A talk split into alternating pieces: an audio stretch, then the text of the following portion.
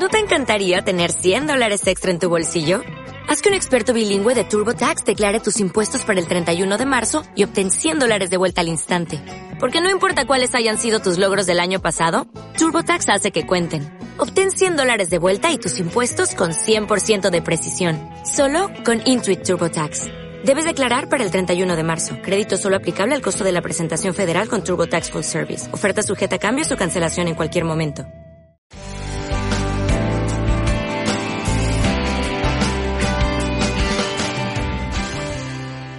Vamos a ir al libro de Jeremías. Vamos a estar en el capítulo 30. Vamos a hacer un recorrido panorámico debido a la problemática que hace ocho días tuvimos con respecto a la parte electrónica y a la parte tecnológica. Se nos cortó la señal lamentablemente y tuvimos que salir fuera del aire. Así es que gracias al Señor que hoy esperamos que esté funcionando todo bien. Y eso sucede para demostrarnos que no importa cuán desarrollados logremos estar en la tecnología, en el descubrimiento virtual, en la internet, como queramos llamarle, a estos grandes descubrimientos, Dios permite que esos defectos pasen para enseñarnos que seguimos siendo imperfectos y que todo lo que el hombre haga siempre será imperfecto. No nos gusta porque nos gusta estar en control, porque nos gusta tener dominio, porque nos gusta que todo salga como yo quiero y no como Dios quiere.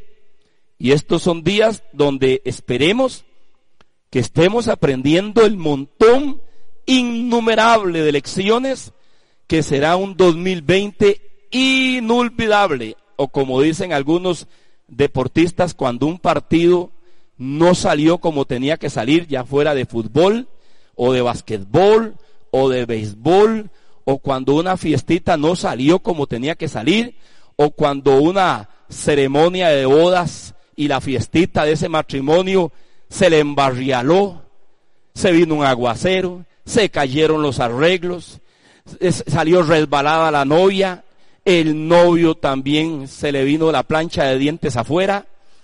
Entonces aquello decimos fue un evento para el olvido.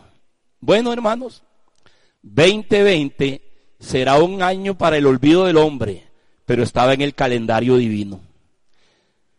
Para el hombre, 2020 es visión perfecta las más grandes cosas iban a suceder en el 2020, se iba a estrenar carro, íbamos a tener el crucero del año, íbamos a tener tantas cosas se estaban declarando para el 2020. Visión perfecta. Pero no siempre lo que el hombre tiene planeado es lo que Dios ha planeado. Pues para Dios, este es el 2020 que él tenía planeado. Y eso, hermanos míos y amigos míos, nos golpea. Bueno, Jeremías le tocó vivir algo muy similar. Y más profundo, más caótico y más doloroso y más triste.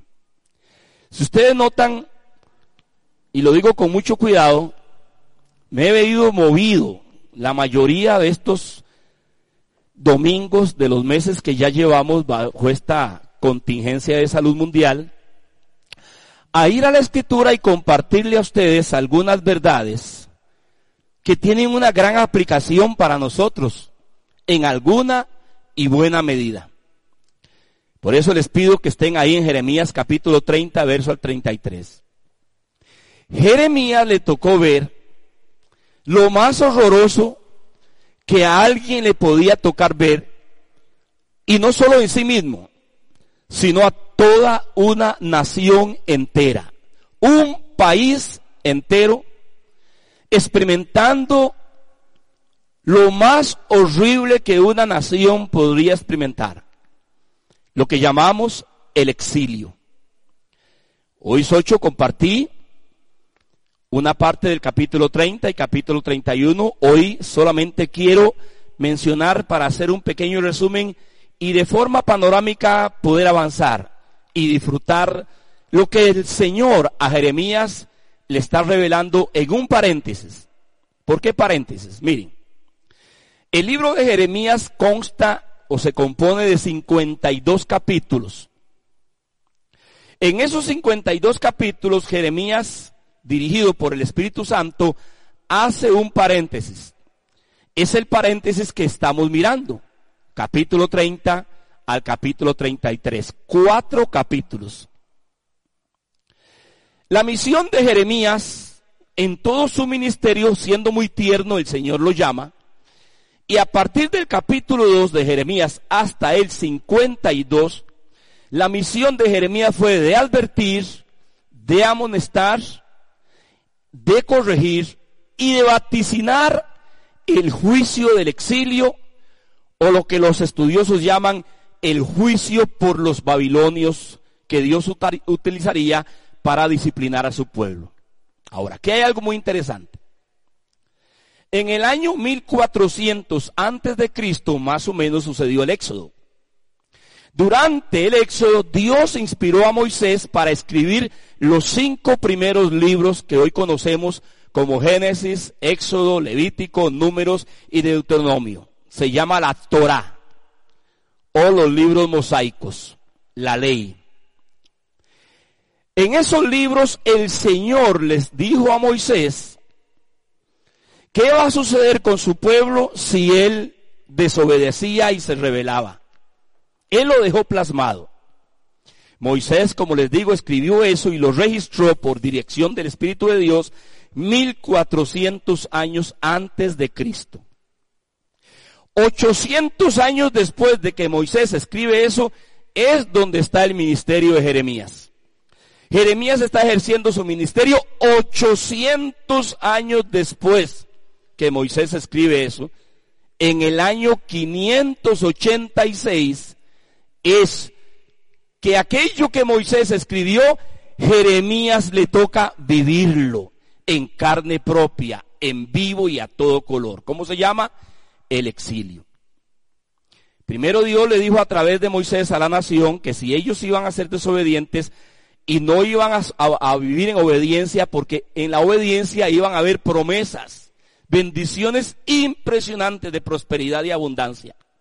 Pero como Israel empezó a copiar la conducta, cultura y estilo de vida de todas las demás naciones, Dios fue paciente por 800 años. Mandaba una plaga, mandaba una hambruna, mandaba una derrota en la guerra, mandaba una serie de juicios muy leves hasta que los fue incrementando hasta que llegó el gran juicio. Ese juicio se llamó el exilio o la devastación total. Y eso sucedió en el tiempo de Jeremías. Estando preso, qué interesante esto, estando en prisión, el Señor hace un paréntesis y le muestra lo que va a suceder a Jeremías después del exilio. Dios proyecta a Jeremías 70 años después, en el año 539. Recuerde que antes de Cristo las fechas van de mayor a menor. Después de Cristo vamos de menor a mayor. Esto es muy importante. 70 años después Dios le revela a Jeremías qué va a pasar.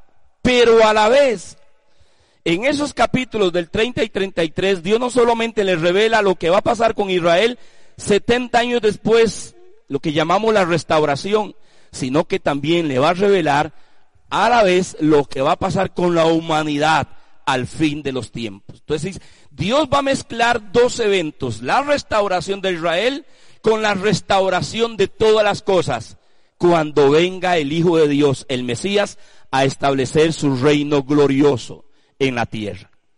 Dice Jeremías capítulo 32, versículo, capítulo 32, versículo, voy a ayudarles aquí porque me gusta que ustedes vayan viendo algunas cosas. Ahí está. En Jeremías capítulo 32 nos dice la palabra del Señor en el verso 2 y 3. Dice de la siguiente manera. El profeta Jeremías estaba preso en el patio de la cárcel que estaba en la casa del rey de Judá porque Sedequías, rey de Judá, lo había puesto preso. En el capítulo 33, verso 1, dice la palabra del Señor. Vino palabra del Señor a Jeremías la segunda vez, estando él aún preso en el patio de la cárcel. ¿Qué está hablando aquí el escritor? Que esta revelación del capítulo 30 y 33 le fue dada a Jeremías estando en prisión, en la cárcel. Esto es sumamente importante, hermanos. Y en el capítulo 30, verso 2, el Señor le dice así a Jeremías. Así habló el Señor Dios de Israel diciendo, escribe en un libro todas las palabras que te he hablado, que te he hablado. Eso es lo que los escritores, a esa porción que les voy a dar un pequeño panorámica, es lo que los escritores llaman el libro del pacto o el libro de consolación, porque en el capítulo 30 al capítulo 33, Jeremías no habla de juicio. Jeremías va a hablar de los planes que Dios tiene a futuro con Israel y con la humanidad también. Entonces lo que hace es, tanto, tanto mensaje de juicio que Dios permite que Jeremías sea puesto en cárcel para que esté quieto ahí y Dios en medio de su agonía, de haber perdido su libertad, porque cuando usted lee más a fondo a él lo maltrataron demasiado en la cárcel, estando ahí, al primero que consuela a Dios es a Jeremías. Y Dios empieza a revelarle lo que va a venir en el futuro cercano, en medio de la devastación y los ejércitos babilonios ya penetrando a la ciudad de Jerusalén. Dios es experto en darnos esperanza en medio de la tragedia. Nunca olviden esto, hermanos. La más linda esperanza del ser humano cuando cree en Dios es que estando en la tragedia, Dios... Por eso ustedes tienen que tener mucho cuidado en estos días. ¿Qué tipo de prioridades morales y espirituales están buscando en estos días? ¿Y qué cosas están dominando y gobernando sus vidas? Tienen que tener mucho cuidado. Entonces Dios viene a Jeremías y le habla. Entonces, hermanos, la primera cosa que Jeremías hace en el capítulo 31 es explicarles por qué causa, capítulo 30, perdón. En el capítulo 30 es explicarles por qué causa vino el juicio. Solo un pasaje voy a leer porque ya su, ya compartí de eso en la anterior exposición. En Jeremías capítulo 30, verso 14 al 15 dice así, porque como hiere un enemigo te herí y con azote de adversario cruel a causa de la magnitud de tu maldad y de la multitud de tus pecados, porque por la grandeza de tu iniquidad y por tus muchos pecados te he hecho esto. ¿Por qué vino el exilio? ¿Por qué vino el juicio? Porque Israel fue acrecentando su maldad y su pecado. Hermanos míos, cuando nos habituamos solo a la abundancia y a la bonanza, cuando nos habituamos solo a que nunca falte nada, que siempre tengamos de todo, pareciera que estamos en control de todo y de forma imperceptible empezamos a olvidarnos de quién es el que nos bendice y nos da eso. Y empezamos de forma tan extraña y sutil, nuestra naturaleza se vuelve egoísta, orgullosa, altanera. Eso le pasó a Israel. Se olvidó para qué Dios lo había rescatado de Egipto, lo había protegido y lo había traído a una tierra prometida. Israel en Egipto era la vida suya, mía, en pecado bajo el dominio de Satanás.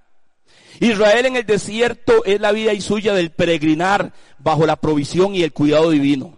E Israel en Caná es la vida abundante y la eternidad. Todos esos eran sombras. Y nosotros nos olvidamos y en lugar de estar mirando hacia el cielo, cada vez miramos más hacia cuántos más chunches puedo traer en la casa. Y nos olvidamos de ser servidores del Señor y más vivimos en complacencias defendiendo nuestros buenos y ricos apetitos y deleites materiales que podemos disfrutar bajo el concepto de que estoy bajo la bendición de Dios. Todo eso en estos días Dios nos está haciendo un llamado. Vea cómo aplico la palabra. Tanto a ellos se lo advirtió y fue paciente. Dios es rico en misericordia y paciencia. 800 años estuve enviándoles profetas se están desviando. Y no es lo mismo que dice el apóstol Pedro, el cual no quiere traer devastación, el cual quiere que todos procedamos al arrepentimiento. No, ya yo me arrepentí, hermanos, tengan mucho cuidado de esto. Arrepentimiento es algo que se vive continuamente. Arrepentimiento no es algo que le pasó al pastor Mario Navarro cuando era un pecador vil en 1980. Arrepentimiento es algo continuo que estoy... Estos días han sido de mayor profundidad de arrepentimiento en mi vida.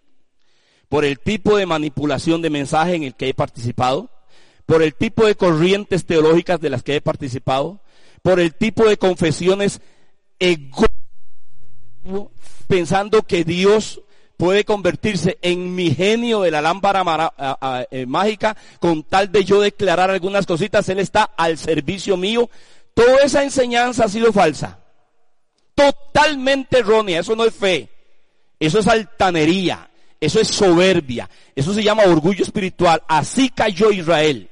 Buscaban la palabra de Dios solo para lo que le convenían, no para obedecerla y servir a Dios. Y si usted oye hoy, es igual lo mismo. Unos llenos de miedo por un lado, otros llenos de triunfalismo por otro lado. Hay que buscar el balance y el equilibrio en estos días. Y lo que le dijo Dios a Israel a través del profeta, le dijo, por la magnitud de tu maldad y la multitud de, tu pecado y la grandeza de tu iniquidad y tus muchos pecados, no te como enfatiza, te he hecho esto. Esa fue la causa, hermanos. Pero el escritor no se queda ahí. El profeta habla luego en segundo lugar de la restauración. Entonces el profeta empieza a recibir de parte de Dios las promesas de restauración. En el verso 3 del capítulo 30 el Señor le dice a Jeremías, porque he aquí que vienen días, dice el Señor, en que haré volver la cautividad de mi pueblo Israel y de Judá ha dicho el Señor, y los traeré a la tierra que di a sus padres y la disfrutarán.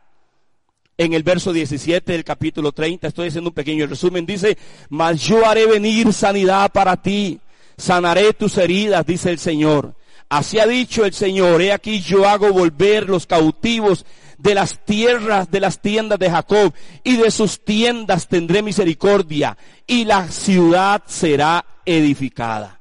Note hermanos que a partir del capítulo 30 Dios empieza a darle, luego vean lo que dice en el capítulo 31 en el verso 3.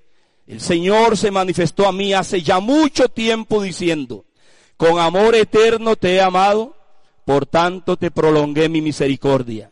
Aún te edificaré y serás edificada, oh Virgen de Israel. En estos capítulos, por cierto, yo voy a tocar una serie de versículos que son muy conocidos en el, en, en el, en, la tradición evangélica, en las costumbres y la vivencia evangélica, que son, por cierto, versículos sacados fuera de contexto, para hablarnos a nosotros de algunas cositas que queremos que Dios haga y no tienen nada que ver con eso. Por cierto, una muy mala aplicación de la palabra de Dios, como el que acabamos de ver. Qué cosa más linda. Por tanto te prolongué mi misericordia. Pero dice, aún te edificaré y serás edificada, oh origen de Israel. O sea, te he amado con amor eterno.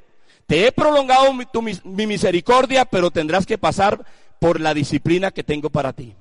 Y esto es sumamente importante porque va en contra del concepto que hoy tenemos de disciplina. En el verso 9, la primera parte del capítulo 31 dice, irán con lloro, mas con misericordia los haré volver. Dios le está en esos capítulos diciéndole a Jeremías todas las promesas maravillosas y en el capítulo 31, en el último versículo, en el verso 28, dice el escritor, y así como tuve cuidado de ellos para arrancar y derribar y trastornar y perder y afligir, tendré cuidado de ellos para edificar y plantar, dice el Señor. Hasta ahí es lo que eh, a breves rasgos compartí en el último mensaje.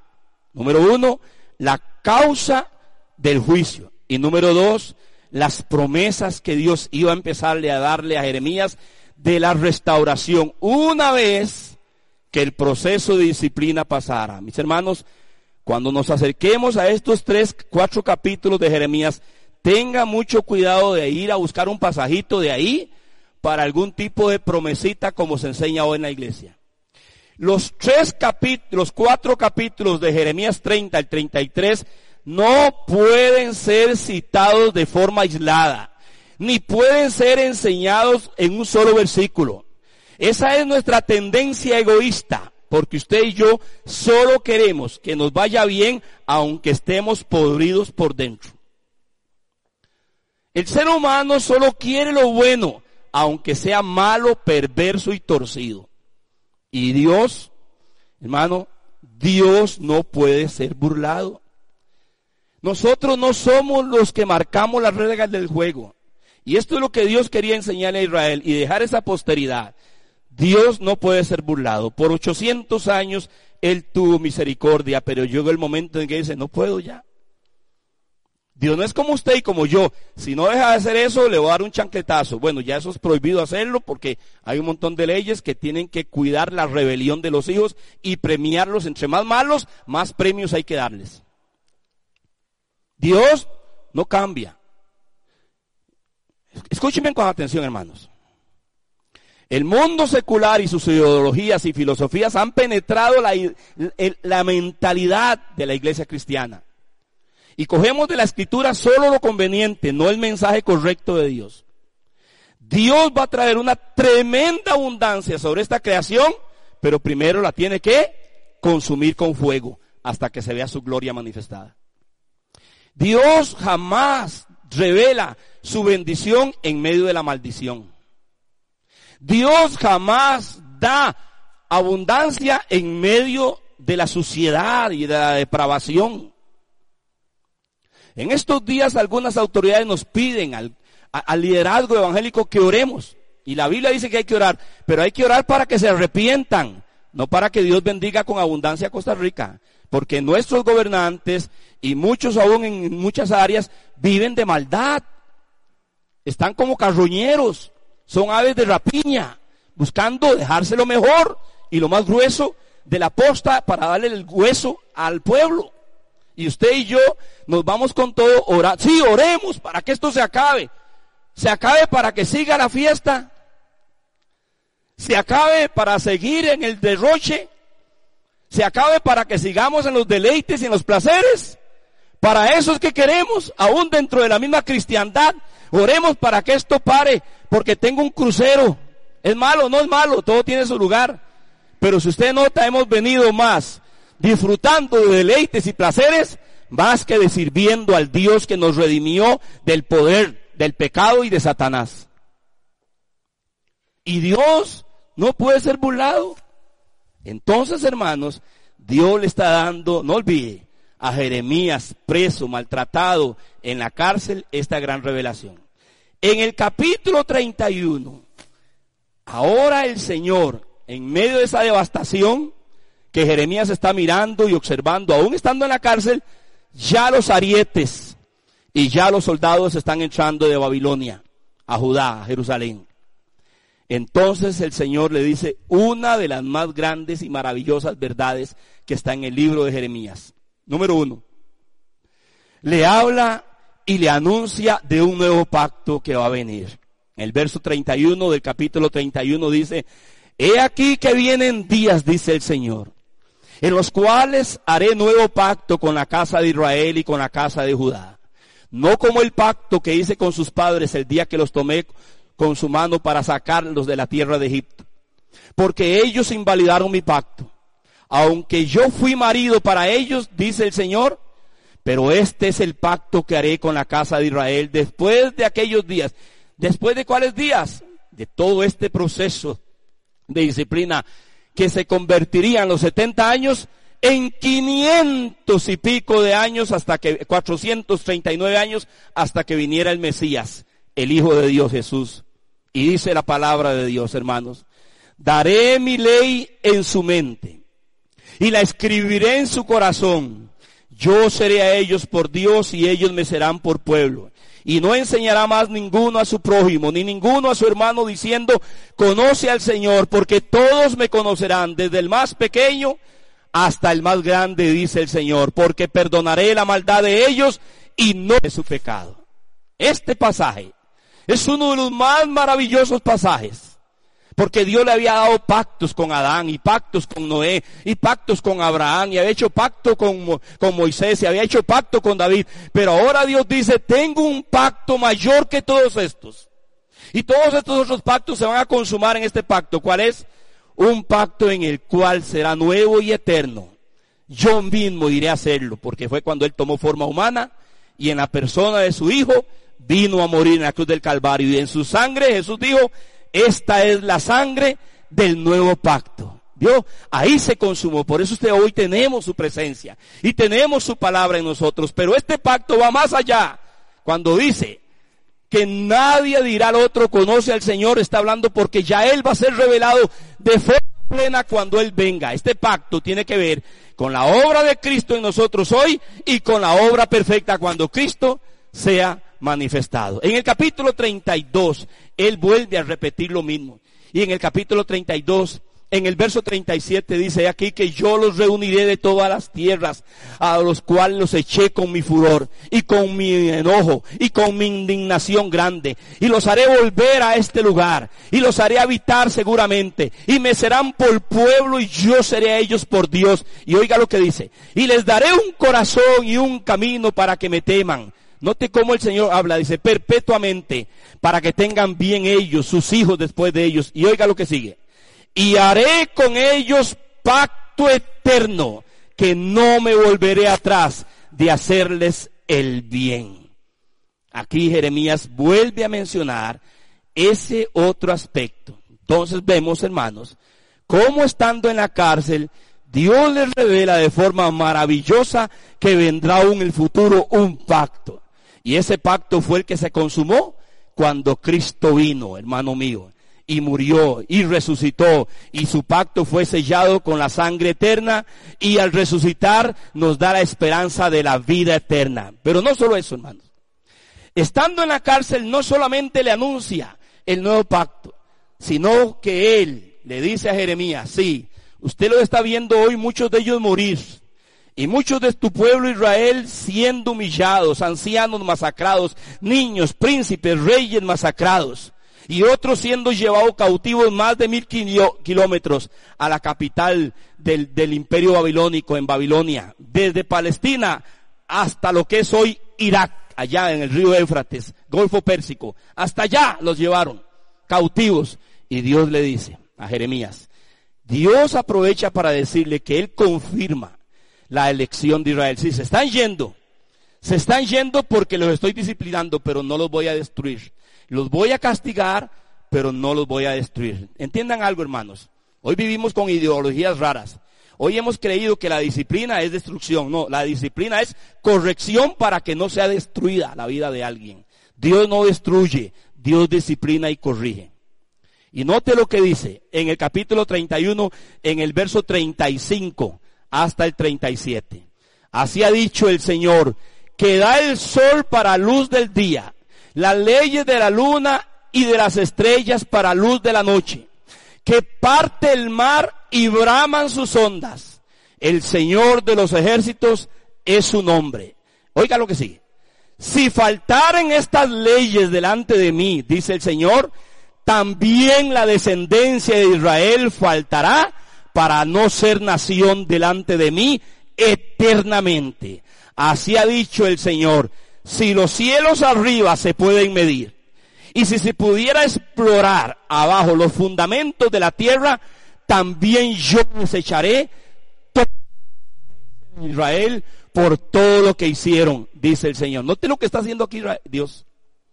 Dios le está diciendo a Jeremías, si usted los va a ver, véalos cómo van con cadenas, sus reyes, al último de ellos, de ellos, Sedequías, lo llevaron preso con cadenas, le sacaron sus ojos, pero antes de sacarle sus ojos, Nabucodonosor puso a todos sus hijos delante de él, todos los hijos príncipes del rey Sedequías. Los puso delante de él. ¿Estos son tus hijos? Sí, son mis hijos.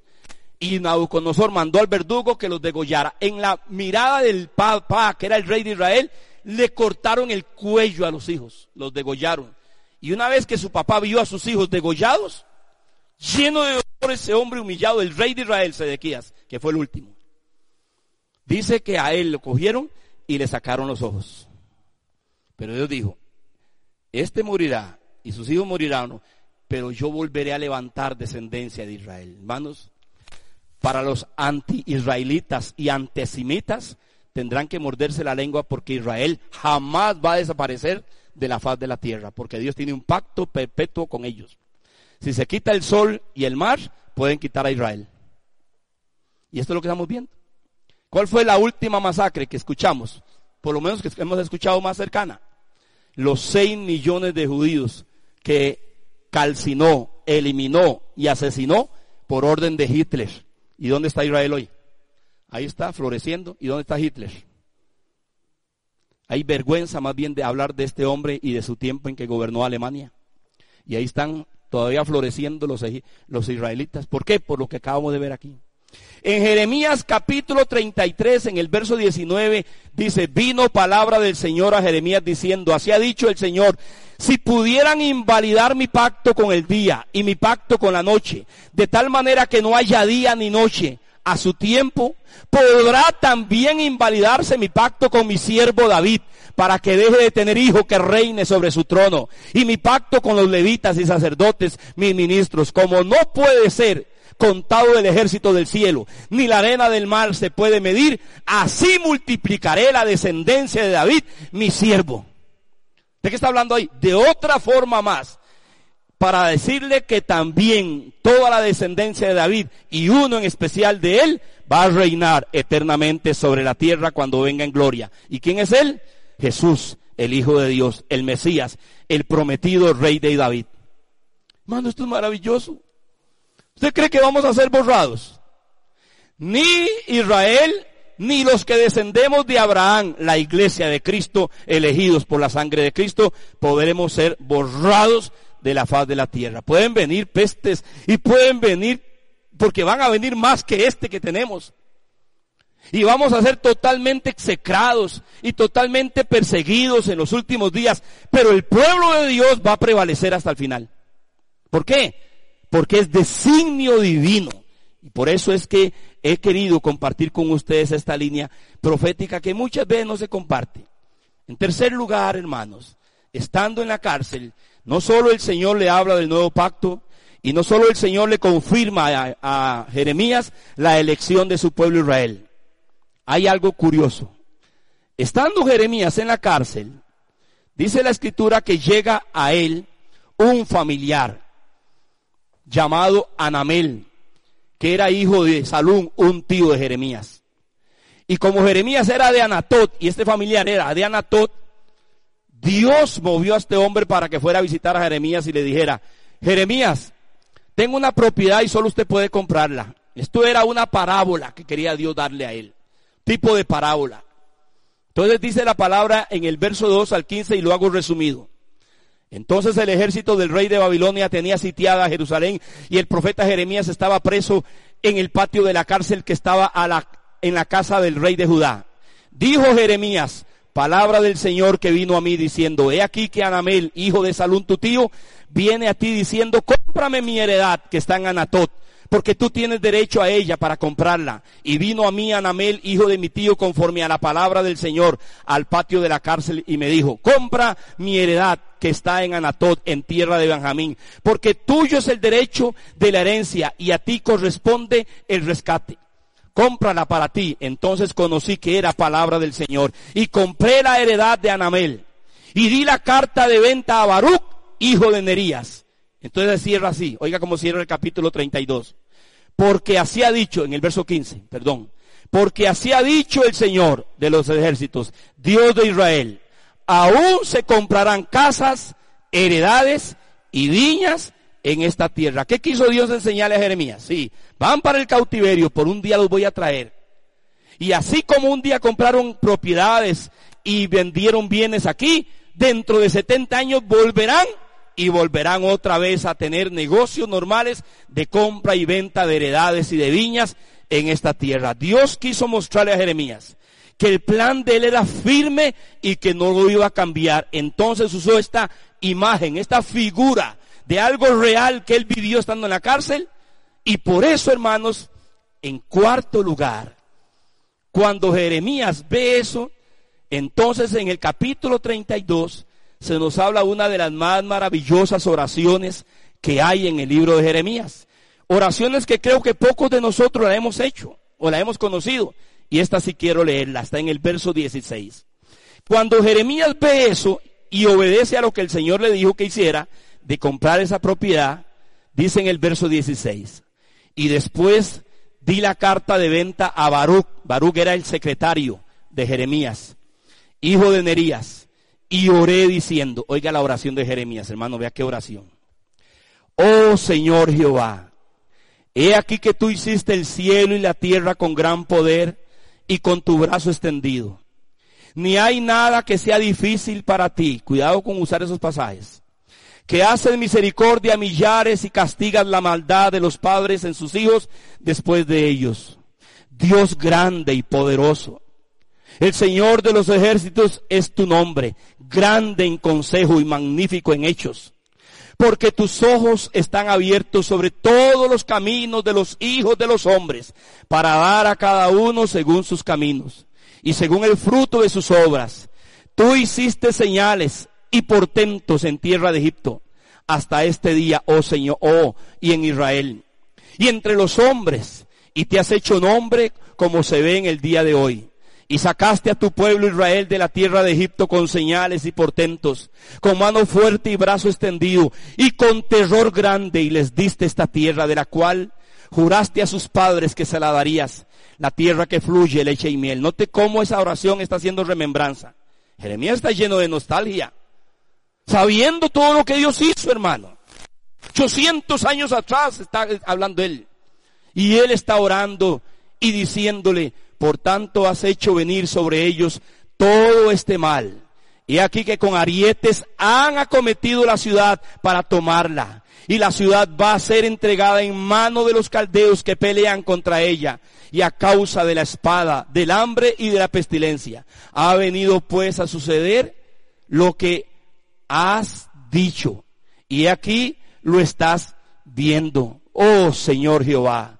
Y tú me has dicho, cómprate la heredad por dinero y pon testigos, aunque la ciudad sea entregada en mano de los caldeos. Ve, cómo Jeremías también sufre el desconcierto. O sea, Jeremías está recibiendo una revelación de Dios, pero él sigue en su humanidad desconcertado. ¿Qué es lo que está pasando?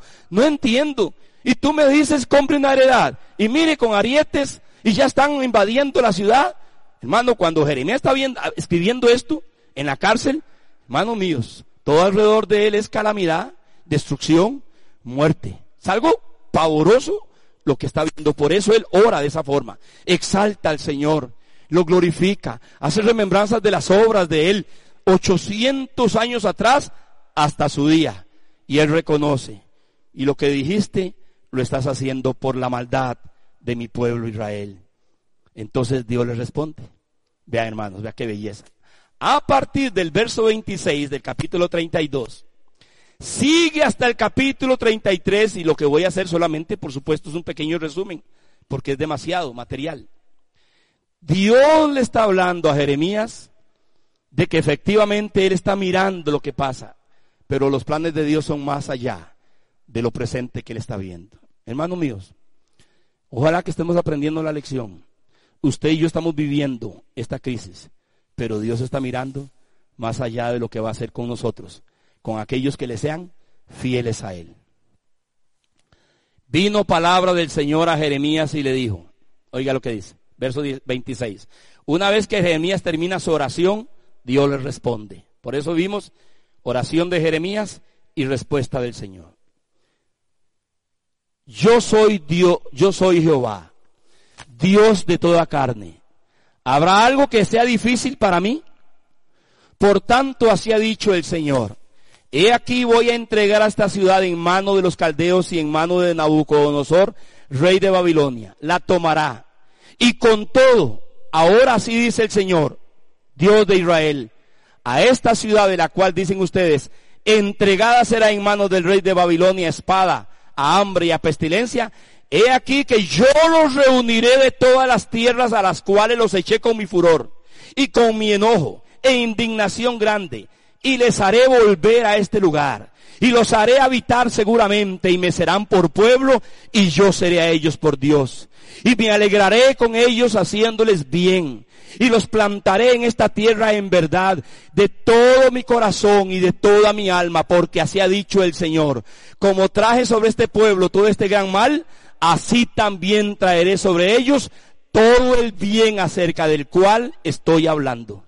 Note qué maravilla, hermanos. Dios dijo, sí, los estoy castigando, pero también voy a hacer una obra maravillosa. Vean, hermanos.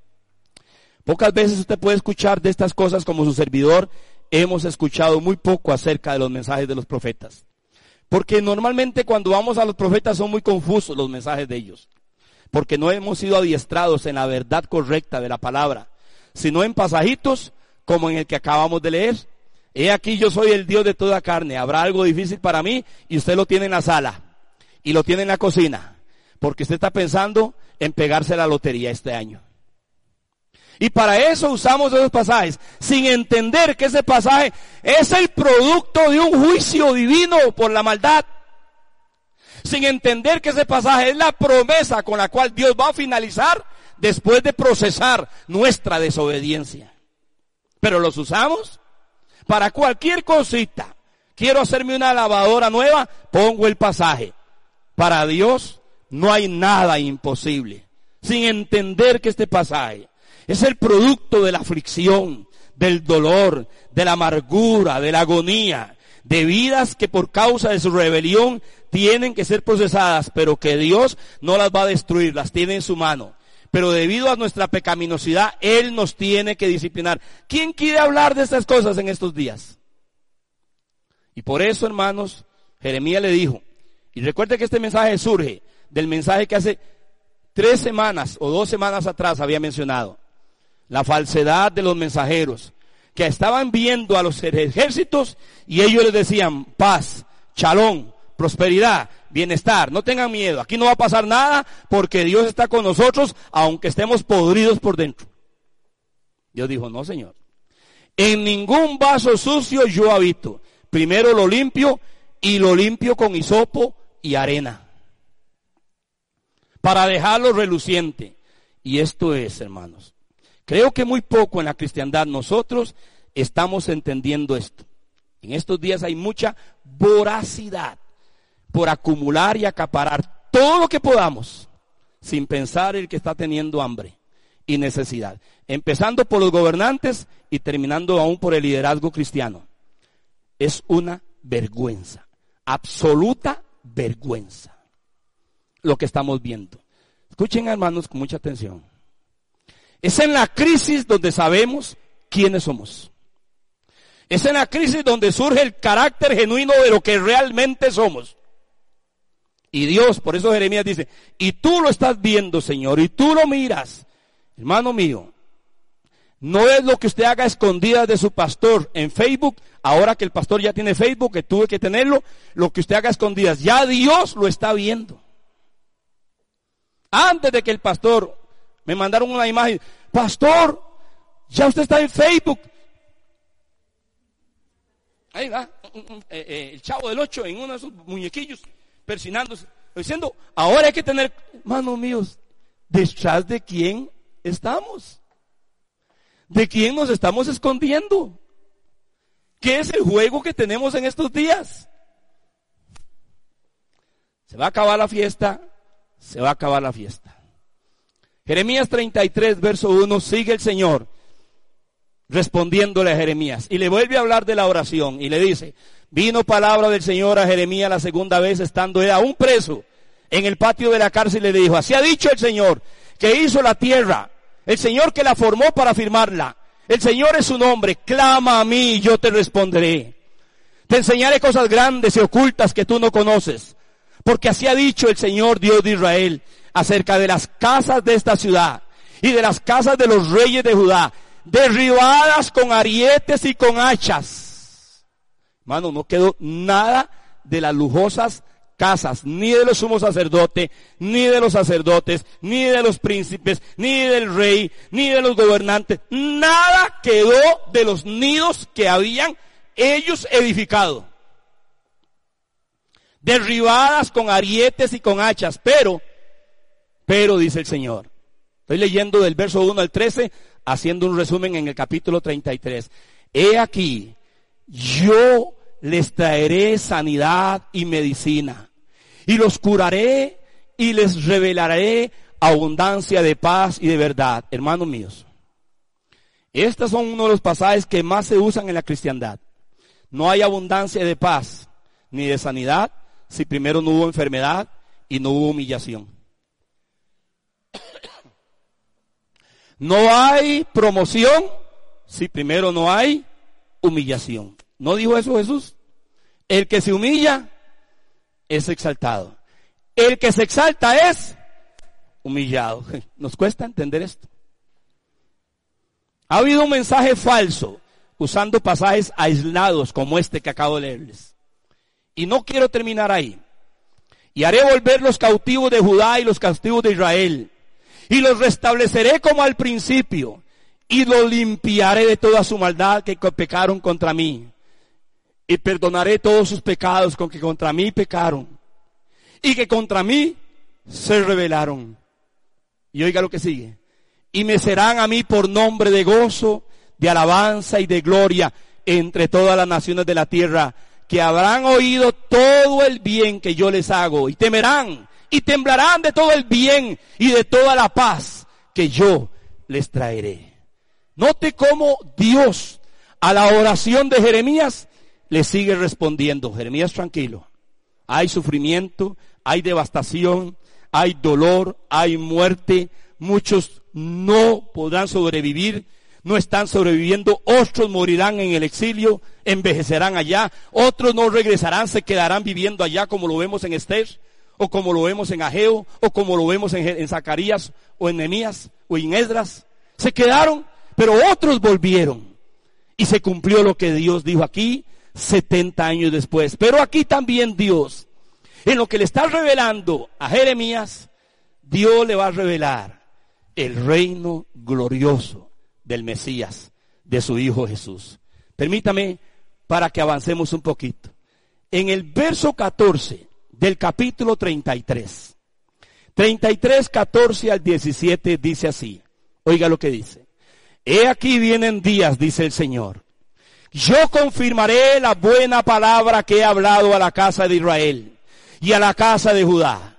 En aquellos días, esto es maravilloso hermanos, y en aquel tiempo haré brotar a David un renuevo de justicia y hará juicio y justicia en la tierra. En aquellos días Judá será salvo y Jerusalén habitará segura. Y se la llamará Jehová justicia nuestra. ¿Qué está viendo aquí Jeremías? No está viendo a Jerusalén solamente. Ni está viendo solo a Israel. Jeremías está viendo a todos los redimidos. Los de Israel y los de la iglesia juntos, hermano. Bajo el reinado de quién? Del renuevo de David, que hará juicio y justicia en la tierra. Y dice que en aquellos días Judá será salvo. Jerusalén será habitada segura. Y le llamarán Señor, justicia nuestra. ¿Dónde es que se nos revela esa justicia? Justificados pues por medio de nuestro Señor Jesucristo. Primero empieza la justificación espiritual para que venga un reino de justicia. Esto es maravilloso lo que, hermano, Dios está consolando a Jeremías en medio de la devastación y el exilio, en medio del dolor. Él creía que estaba equivocado, el montón de mensajeros con otro tipo de mensaje. Y él con sus propios ojos mirando lo que se estaba cumpliendo por 25, 30 años lo había dicho y ya lo estaba viviendo. Y y aún le iba a tocar más años, porque él tuvo que ser llevado después por unos rebeldes a Egipto. Y en Egipto, según la historia, Jeremías murió apedreado. No lo llevaron al hotel y a ver el río Nilo, ni las pirámides, ni a recordar dónde estuvieron los abuelos. No, lo llevaron a Egipto unos rebeldes que no querían ir a Babilonia y Jeremías murió apedreado. De esos son los que dice Hebreos capítulo 11 que fueron muertos a pedradas, igual que Esteban. Jeremías, hermano, no recibió ningún tipo de promoción en la tierra.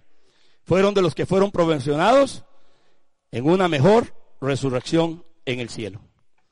¿Y qué profeta hay como estos hoy? Y por, aprovecho para decirles, de esta línea de profetas, Ageo, Jeremías, Elías, Eliseo, Isaías, ya no existe. No hay profetas de este rango. Hay otro tipo, pseudo profetas, pero no de estos. ¿Qué está viendo aquí? Y dice, porque así ha dicho el Señor, no faltará a David varón que se siente sobre el trono de la casa de Israel. Y termina el capítulo 33 en el verso 25 al 26. Mire cómo terminamos. Así ha dicho el Señor, si no permanece mi pacto con el día y la noche, si yo no he puesto las leyes del cielo y la tierra, también desecharé la descendencia de Jacob. Ahora va más atrás. Y de David mi siervo, para no tomar de su descendencia quien sea Señor sobre la posteridad de Abraham, de Isaac y de Jacob. ¿Qué está viendo aquí Jeremías? La promesa que Dios le hizo a Abraham. En ti serán benditas todas las familias de la tierra. Hermano, ¿sabe qué está viendo Jeremías? Nuestros días y los días venideros del reinado de Cristo. ¿Usted va a salir en estos días corriendo? ¿Usted va a volverse egoísta? ¿Va a seguir siendo usted testarudo con todo esto que está pasando dentro y fuera de la iglesia en un mundo malo, corrupto, hostil? Que esta pandemia lo que ha hecho es manifestar lo que verdaderamente es el ser humano en todos los ángulos. En todos los ángulos, hermanos. Recibo noticias, no las busco, de todo tipo, de Inglaterra, de Alemania, de África, de China, de Asia, de la India, de Sudamérica. Es impresionante la violencia, el aborto, las leyes. Hay una, una convulsión terrible. Lo que hay es una manada de aves de rapiña en estos días. Viendo a ver quién acapara más, quién guarda más, porque los días que vienen no son fáciles peores que los que teníamos. Pero aquel que confía en el Señor, esto es. Pero aquel que confía en el Señor, su corazón está confiado en el Señor. ¿No dijo eso Isaías? Se lo dijo muchas veces a Jeremías, tú guardarás en completa paz a aquel cuyo pensamiento en ti persevera. ¿Qué nos dice Primera de Juan capítulo 5? Y esta es la victoria que vence al mundo, nuestra fe. ¿Nuestra fe en quién? En Él, no en políticos, no en gobernantes, ni en liderazgos cristianos falsos en estos días, ni en mensajes falsos. Es lo que está recibiendo Jeremías. ¿Qué está recibiendo, hermanos? Está recibiendo palabras de esperanza, de ánimo, porque vea cómo cierra el verso 26. Porque haré volver sus cautivos y tendré de ellos misericordia. Tenemos un Dios rico en misericordia y no abandonar a los que son suyos. Se mantienen con Él, son fieles a Él en estos días de desafío. En todos los ámbitos. Y cada uno de los que estamos acá y me han estado mirando a través de los medios virtuales, saben dónde el Espíritu de Dios está tratando con ustedes. Son días para afirmarnos. Estaba más firme antes, más firme ahora. ¿Por qué? Porque en la abundancia me relajo. En la abundancia hay más relajamiento, me vuelvo más laxo. Pero en la crisis es donde me doy cuenta si soy o no soy. Y es en la crisis lo que ha estado oculto que sale a la luz. Es en la crisis que lo que sale oculto es en la luz. Sale a la luz, está oculto. ¿No dice eso? ¿Cuál es su pensamiento en su corazón? Tal es él. ¿Cuándo? Cuando viene el momento de la prueba. Es en la prueba, hermanos míos. Y estos días son días donde el embudo se va a ir haciendo más pequeñito. Voy a decirles algo con mucho cuidado y respeto. El virus llamado COVID-19 solo es la primera pieza del dominó.